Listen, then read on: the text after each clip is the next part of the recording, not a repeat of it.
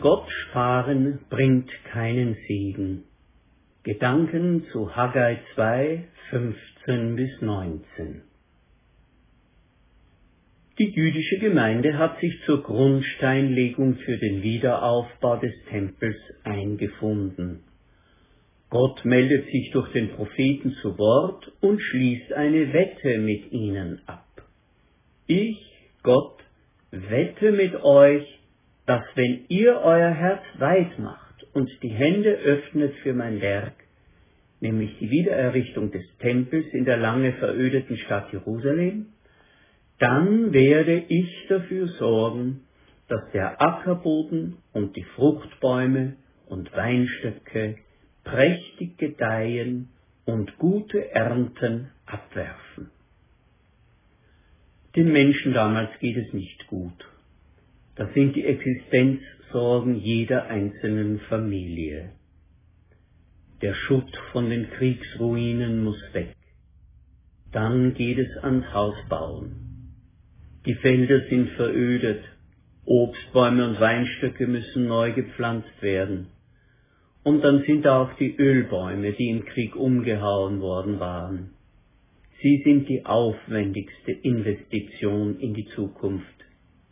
Denn viele Jahre werden vergehen, bis sie die ersten Früchte tragen werden.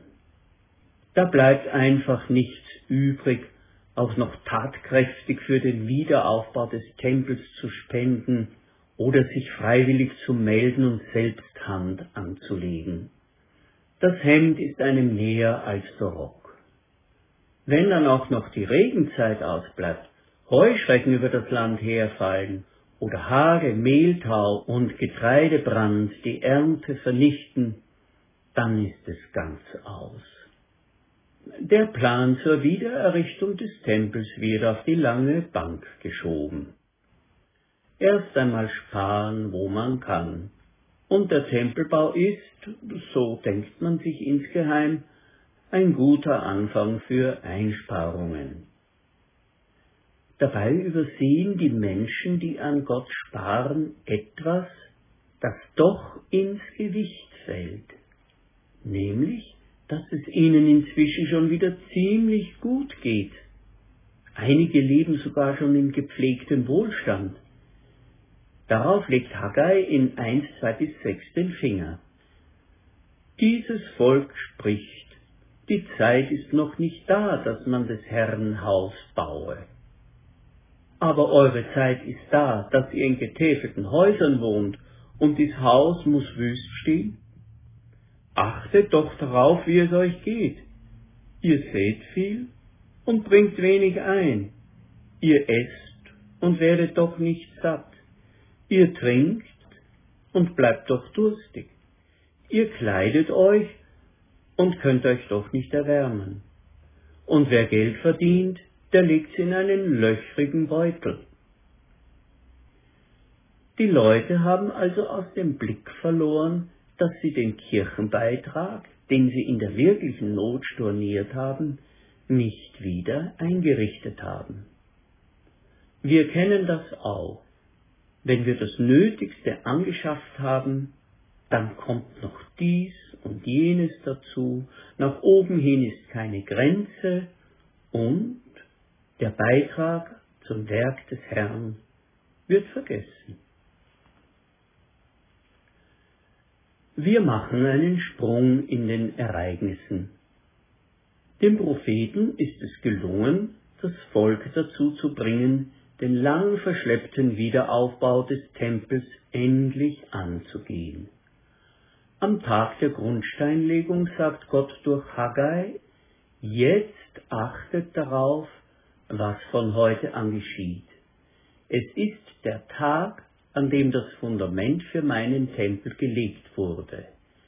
Zwar ist das Saatgut noch nicht ausgebracht und es gibt noch kein Anzeichen, dass die Weinstöcke, Feigen, Granatapfel und Ölbäume künftig Frucht tragen, aber von heute ab werde ich euer Land segnen und alles gedeihen lassen. Die Wette gilt. Kann man diese Episode in unsere Zeit übertragen? Dazu müssen wir die Bedeutung der Wiedererrichtung des Tempels verstehen. Es geht nicht um ein prächtiges Kirchengebäude, das einige unbedingt haben wollen. Es geht nicht darum, den Priestern und Tempelpropheten ein Prestigeobjekt hinzustellen. Nein, in jener Zeit war der Tempel der Dreh- und Angelpunkt der Begegnung zwischen Gott und seinem Volk. Das wurde im Einleitungstext ja dargestellt.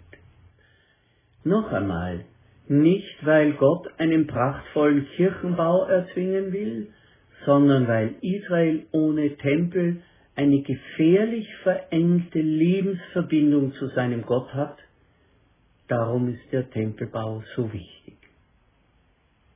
Mit Christus hat sich Grundlegendes verändert. Auch das haben wir im Einleitungstext gesagt. Das bedeutet aber, dass Gottes Forderung an uns in einem anderen Rahmen steht. Was Gott von uns für sich fordert, wird ohne Abzüge für sein Werk an den Menschen eingesetzt.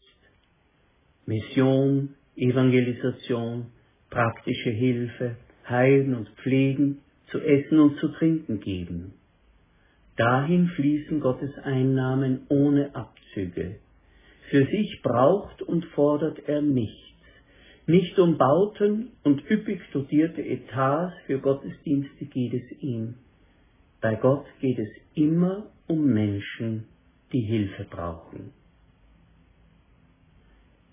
Im Haggai-Text drängt sich das Missverständnis auf, als schicke Gott die Plagen und Missernten über Israel, um Druck zu machen.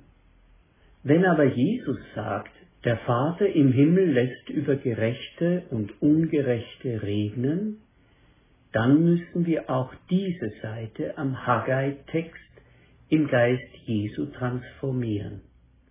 Ich höre die Botschaft des Haggai so. Hört, liebe Menschen, ihr wisst selbst, wie schnell Geld, Wohlstand und Eigentum durch Umstände und ungeplante Ereignisse zusammenschmelzen.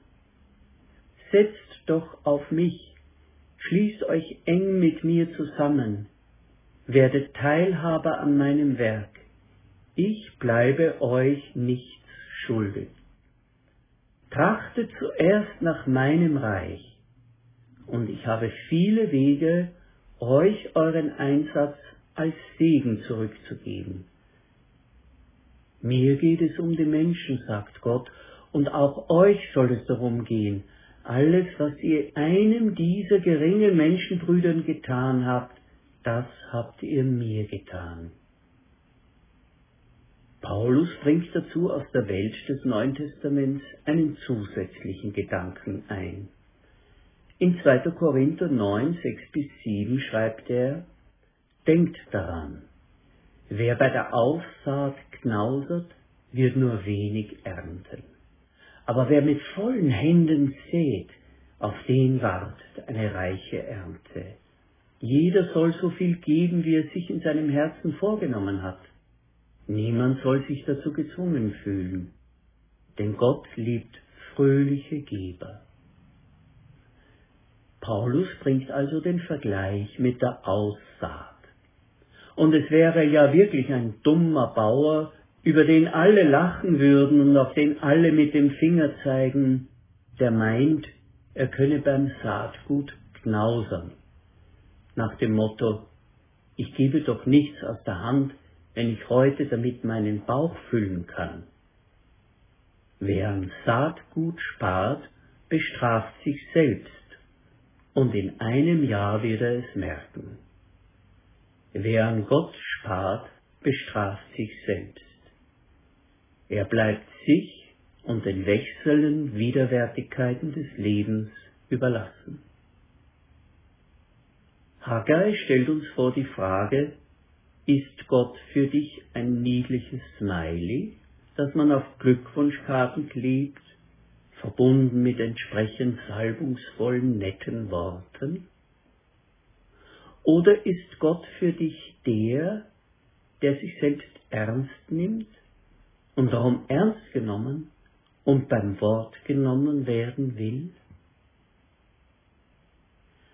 Bei Haggai klingt es so, und wir wissen inzwischen, wie wir es für uns übersetzen können. Jetzt achtet darauf, was von heute an geschieht.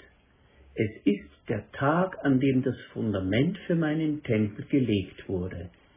Zwar ist das Saatgut noch nicht ausgebracht, und es gibt noch kein Anzeichen, dass die Weinstöcke, Feigen, Granatapfel und Ölbäume künftig Frucht tragen. Aber von heute ab werde ich euer Land segnen und alles gedeihen lassen. Wer für Gott Geld, Zeit und Herzblut einsetzt, der vertraut darauf, dass Gott wahrhaftig ist und zu seinem Wort steht. Wer sich von Herzen und aus innerer Freiheit mit Gott zusammentut für seine Arbeit in der Welt, der bleibt nicht arm zurück. Das ist der Sinn der Wette, die Gott durch Haggai mit seinem Volk eingeht. Wer freigebig auf Gottes Ackerfeld sät, auf den wartet eine gute Ernte. Einen fröhlichen Geber hat Gott lieb. Amen.